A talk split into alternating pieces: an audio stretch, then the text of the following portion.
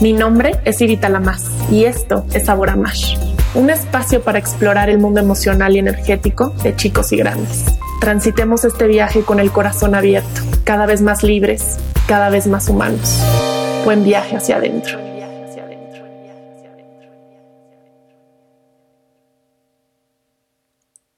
Hace unos años llevaba a mi hijo Santi, él habrá tenido alrededor de seis años, lo llevaba él y a un amigo suyo a tomar un helado.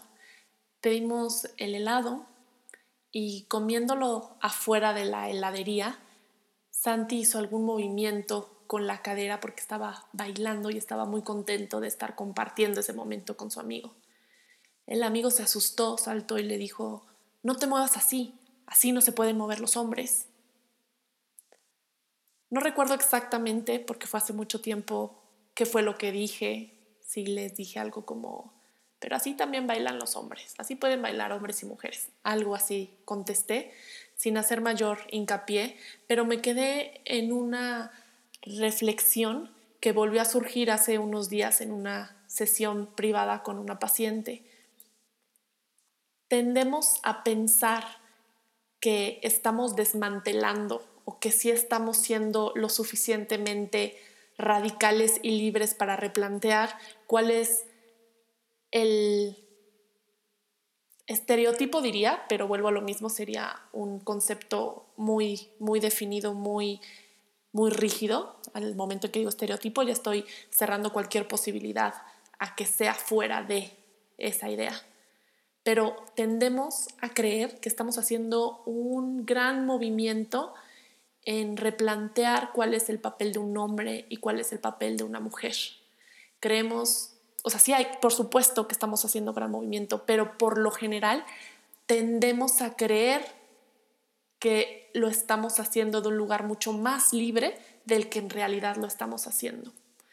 Por supuesto hay cosas muy obvias que tal vez desde lo más básico yo piense, yo lo dejo usar cualquier color de ropa porque los colores son colores para todos. O yo lo dejo jugar con cualquier juguete porque los juguetes son para todos. Yo aliento a mi hijo a que también me ayude con deberes de la casa. Aliento a mi hija a que también aprenda eh, otros temas que no tengan que ver con el concepto de lo que a una mujer le toca hacer. Sin embargo, cualquier perspectiva que tenga nuestra mente sobre lo que es o lo que, lo que debe de ser o lo que no debe de ser un hombre o una mujer se va a manifestar con nuestros hijos. Me he dado cuenta a lo largo de mi proceso que he generado mayor empatía, compasión y paciencia con los procesos de los niños, con los procesos de mujeres. Sin embargo, me doy cuenta y acepto que muchas veces me cuesta más ser empática con los procesos emocionales de hombres adultos. No quiere decir que de todos, pero de algunos. Tengo claro que hay cosas que me tocan ahí trabajar y que tiene que ver con alguna herida, con alguna vivencia mía, como para que el sistema se defienda y le cueste trabajo ser más empática. No quiere decir que no sea empática del todo, pero que me cuesta más ya trabajo llegar a ese punto. En otras situaciones o con niños llego mucho más fácil. Y creo que a todos y a todas nos pasa a cierto nivel. En, en esta idea, en esta meta, en este anhelo por erradicar el machismo, me doy cuenta que lo seguimos procurando también. Veo que en los niños hay de repente una exigencia porque sean un estereotipo de hombre que respeta a las mujeres y que entonces no nunca se pone primero e incluso que está bien que aguante cierto tipo de violencia en aras de no ser machista.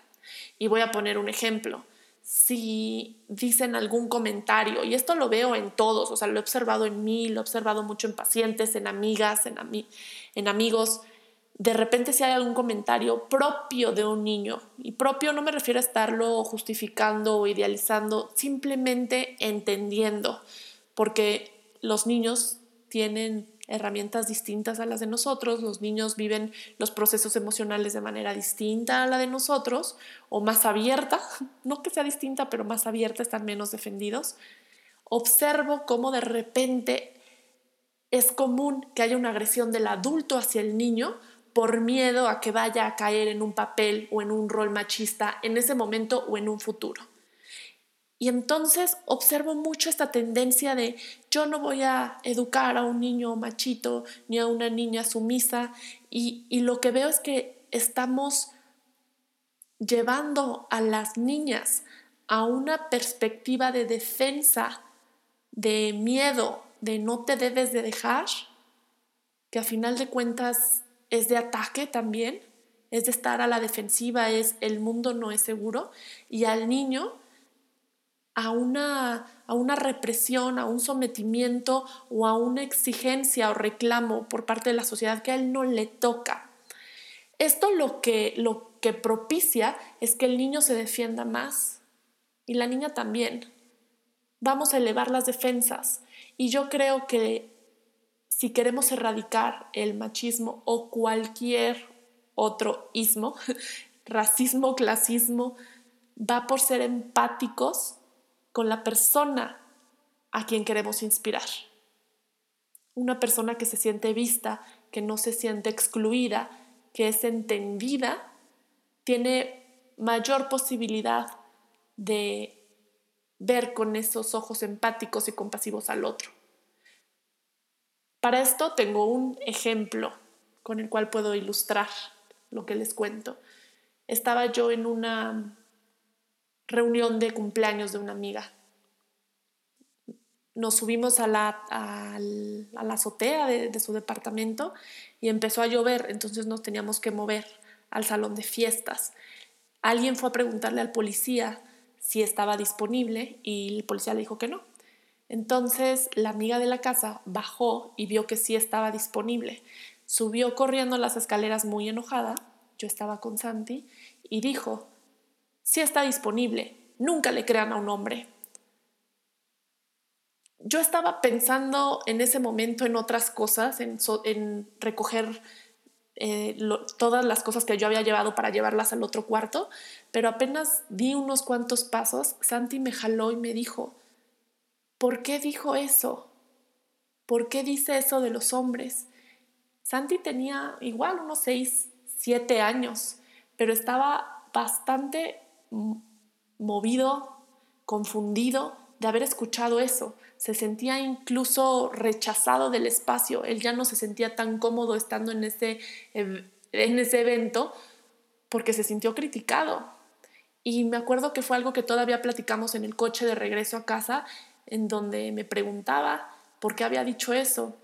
Eh, mi respuesta fue que a alguna experiencia, algo vivió con un, con un hombre, con un niño que, que así se sintió y entonces piensa que es así siempre. Y él me dijo, pero que le haya pasado eso con un hombre no quiere decir que todos somos iguales.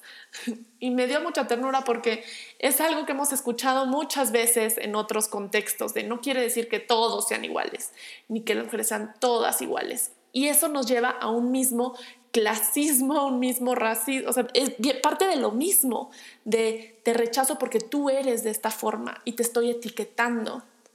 Y en el momento en que te etiqueto, ¿qué pasa? Después de este movimiento, he visto que si en un grupo de niñas empieza a haber crítica hacia él, hacia los niños, los niños que hacen, los niños se defienden y entonces dicen, bueno, que las niñas no vengan. Lo cual es normal, están explorando y lo que sea, pero si mi perspectiva como adulto es alentar eso, sea desde, desde un lado o del otro, desde, este, sí, no le hagas caso, es una niña, o es una niña, siempre tienes que respetarla y siempre tienes, son los dos polos, no está equilibrado ninguno de los dos. Que yo me deje pisotear por el otro género no quiere decir que, la esté que lo esté o la esté respetando. Sigue siendo lo mismo. El punto es ver desde qué lugar mi perspectiva, mi discurso está trayendo más miedo, está levantando más defensa en los niños en lugar de apoyarlos a bajarlas, en lugar de ayudarlos, alentarlos a ver que estamos unidos todos, no importa si somos hombres o mujeres. ¿Dónde está mi reto? ¿En, en dónde tengo menos paciencia, menos tolerancia a los procesos emocionales? ¿Y de quién? Porque en el momento en que lo hago desde el miedo, desde la defensa, desde la herida, desde el dolor, voy a transmitir eso, voy a transmitir separación. Y cada quien ahí se va a observar, va a sentir, claro, yo luego, luego me brinco a esto. Es como cuando uno de nuestros hijos nos reta y entonces me voy desde el miedo a, no, no, no, no, no, no me hables así. Y ya estoy en, en mi idea de que me está sometiendo y me quiere manipular pero estoy jalando una herida de atrás, de que tal vez mi papá o mi mamá tendían a gritarme y a no escuchar mi opinión y en esa sensación de sentirme sometida, sometido, ahora reacciono y exploto con y donde yo perciba un poco de ese color o de ese olor. Y eso es lo mismo en esta pareciera guerra de géneros constante. En el momento en que yo agredo, aunque sea energéticamente, a mi hijo, porque tengo miedo a que vaya a hacer algo, a que vaya a ser machista, a que no vaya a respetar, a que va cuando viene desde la explosión no estoy generando apertura, no está él aprendiendo no está él entendiendo sobre compasión. Es un poco por la línea o el ejemplo de cuando, de, cuando les pedimos a nuestros hijos que pidan perdón. Di perdón, di perdón, pero en realidad le estoy pidiendo o le estoy exigiendo que pida perdón, aunque no lo sienta, para que yo esté más tranquilo, yo esté más tranquila, porque mi atención está en qué van a decir de mí, no vayan a decir que lo tengo mal educado, que no pide disculpas, que está muy consentido, pero no está mi atención en lo que está atravesando realmente su corazón. Sin hablar de que si tiene culpa o no culpa, porque me parece una forma muy básica de verlo. No se trata de culpa o no culpa, se trata de acompañarlo en su proceso. ¿Qué fue lo que pasó? ¿Por qué se defendió de esta manera? ¿Qué sucedió? ¿Y cómo lo apoyo a atravesar esta situación? así como en este ejemplo me voy a poner atención a qué van a decir de mí, si soy suficientemente buena mamá, por ahí también nos vamos cuando estamos hablando de, de géneros, de este miedo de no, no vayan a decir que yo estoy criando a un machito o que yo estoy criando a una mujer sumisa y entonces proyectamos y metemos a la fuerza ahí todos nuestros, nuestros miedos, nuestras inseguridades, desde este, desde este lugar, desde este lugar que, que no nutre, que más bien distorsiona la realidad. No estoy diciendo que entonces alentemos a que se traten mal, no viene desde ahí. Y, y, la misma palabra mal es justo la perspectiva que estoy tratando de modificar en estas pláticas. No se trata de mal, se trata de dónde está la herida, dónde está lastimado, por qué se está defendiendo. Los hombres que yo conozco con actitudes mucho más machistas, conforme los voy conociendo más a fondo o interactúo más, no me queda duda que son hombres que le temen mucho a la fortaleza de una mujer. Y por lo general cuando me toca trabajar con ellos e indagamos en su historia, por lo general hay una de dos o un, o un padre que fue eh, muy, que sometía a la madre, o una madre con una energía tan fuerte que entonces el niño al crecer se necesita defender de la energía de la mujer. El punto es que si me voy a uno de los polos, voy a generar lo mismo.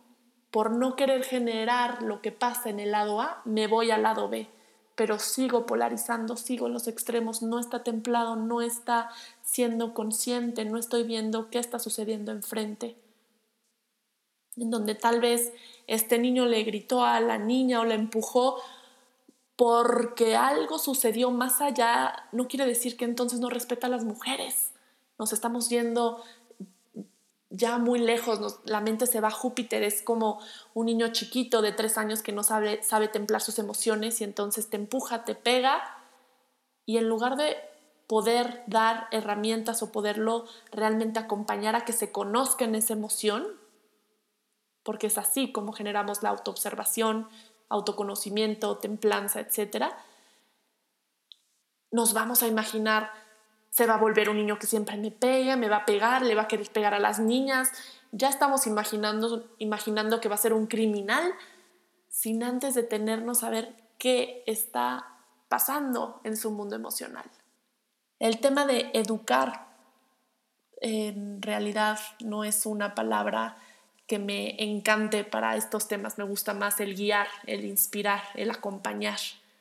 Educar suena que los quiero hacer a mi manera como yo pienso que deben de ser. Y eso nos separa de ver quiénes son para poderlos acompañar. Si no, es como si yo tuviera un gato y lo trato como un conejo. ¿Por qué? Porque yo estoy pensando que debería de ser un conejo o preferiría un conejo. Y entonces en esa ilusión no alcanzo a realmente darle lo que necesita al gato, porque no estoy viendo que es un gato. ¿Qué, está pasando con el mundo emocional de mi hijo o de mi hija? Si queremos generar o propiciar espacios para un mundo mucho más compasivo, necesitamos empezar en casa. Y para empezar en casa tengo que empezar con nosotros, con, conmigo mismo, en donde yo estoy siendo de esta manera, en donde creo que debo de cumplir con cierto rol, o traigo esta herida con los hombres o esta herida con las mujeres que estoy proyectando en mis hijos. Y a mí, tanto mi propia historia como de las personas que acompaño, me dice que siempre tenemos algo que sanar con nuestro propio género y con el otro género. ¿Desde dónde lo estoy haciendo? ¿Desde qué lugar acompaño, desde qué lugar doy herramientas. Les estoy dando herramientas para abrir el corazón o les estoy dando herramientas para cerrar el corazón. Que a veces es lo que hacemos. Escucho tan seguido el, ¿no te prestó su juguete? Bueno, no te preocupes, no le prestes el, el tuyo y ya. ¿Te volteó la cara o te dijo esto? Bueno, tú dile entonces esto. Tú respóndele esto. Tú ya no juegues con él, entonces ya no le hables. Por un lado veo que esto surge una de dos, o porque les da flojera entrar a solucionarlo o a templarlo o acompañarlos de manera más profunda y entonces desde lo inmediato esa es, esa es la respuesta más básica y rápida que tienen a la mano, o dos, porque desde ese lugar ellos se defienden del mundo. Y si yo creo que si alguien me ve feo, entonces yo también lo tengo que ver feo, porque no estoy entendiendo que no es personal, sino que es el movimiento de la otra persona, desde ese lugar voy a hablarle a mis hijos, a decirles ojo por ojo, diente por diente, y si te hacen eso, entonces tú regresas. Y no estoy diciendo que si llegan en la escuela y les pegan, entonces decirles, tú nunca pegues, ni tampoco decirles, ve y pégales. Va mucho más allá, mucho más profundo que, que el pegar o no pegar, defenderte o no defenderte antes de irnos a esos ejemplos ya de contacto físico, me refiero a la interacción, a la comunicación, desde el momento en que me dicen, es que fulanito me vio de esta manera y yo estoy diciendo, pues tú entonces velo así. En el momento en que la opción que le estoy dando, en lugar de irme al sentir, ¿qué sentiste tú con eso? Porque eso es lo importante, ¿qué están sintiendo? Sintieron rechazo, sintieron dolor, permitirles que salga la emoción que están atravesando. En lugar de irnos a lo esencial, nos vamos a lo más superficial y queremos solo solucionar por arribita. Bueno, entonces dile que, que ya no quiere ser su amigo, ya no le hables y ya. ¿Y qué hace eso? Para que el niño logre hacer eso, va a tener que cerrar el corazón, va a tener que apretar el cuerpo para ir a la defensa. Y lo más importante en todos estos procesos, sobre todo queriendo fomentar y propiciar el, el contexto,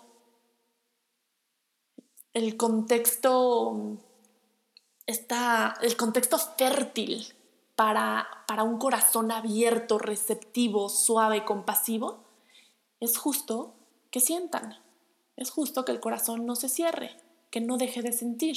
Y en el momento en que le digo, pues entonces no le hables, pues entonces tú no le prestes tu juguete, entonces tú dile que él no sé qué, estoy yendo hacia el otro lado.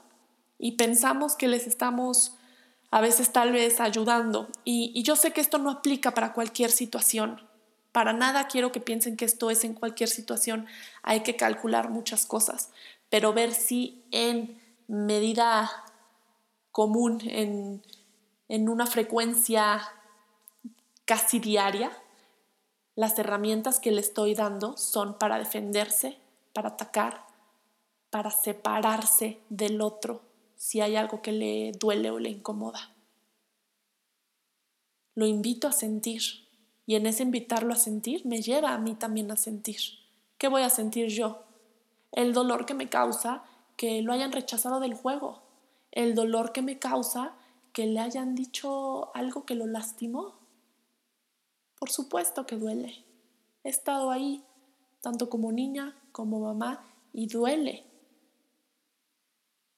porque esas cosas, por supuesto que, que, afectan, que llegan al corazón o que llegan a nuestra, llegan a nuestra herida, tocan alguna fibra. Madurez emocional para mí no es no sentir enojo, no sentir dolor, no sentir rechazo. Para mí madurez emocional es atreverme a sentirlo, atravesarlo y seguir adelante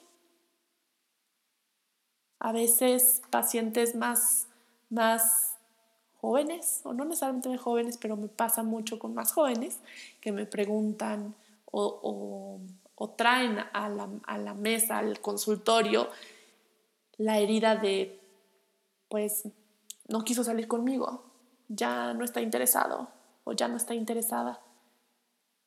Y un rechazo por sentirse rechazados un rechazo por sentir el dolor que conlleva el que te digan que no quieren lo que tú quieres. Es como un niño chiquito que le dicen, ya no quiero jugar contigo, no quiero jugar fútbol contigo. Entonces el niño siente feo y nosotros sabemos que no es personal, que simplemente el otro niño tal vez está cansado, no le gusta el fútbol, hoy no tiene ganas. Sin embargo, a nuestro hijo le dolió. En lugar de querer resolverlo y decirle, no pasa nada, claro que podemos explicar eso, pero antes permitir el sentir. Y no tenemos que empujar la herida y, lastimarlo, simplemente decir, vemos lo obvio y si lo vemos triste decirle, sentiste feo o ay, tú querías jugar con él. O si lo vemos enojado decirle, te molestó eso. Poder ser este espejo enfrente para que ellos conozcan qué están atravesando y que está bien. Está bien sentirse frustrado, está bien sentirte triste. Y está bien si te sientes rechazado, duele, no nos gusta. Por supuesto que no. A mí me sigue sin gustar, prefiero otras emociones. Sin embargo, sé que voy a seguir viviendo rechazos, que no es personal, que sí va a doler y que no me voy a morir, que no me va a destruir la emoción. La voy a sentir, permitiré que venga, se limpiará mi cuerpo de ella, tal vez más adelante vuelva a surgir, me incomodará un poco, pero me va a limpiar. Y esa apertura de corazón me va a permitir volver a ponerlo para volver a aventurarme.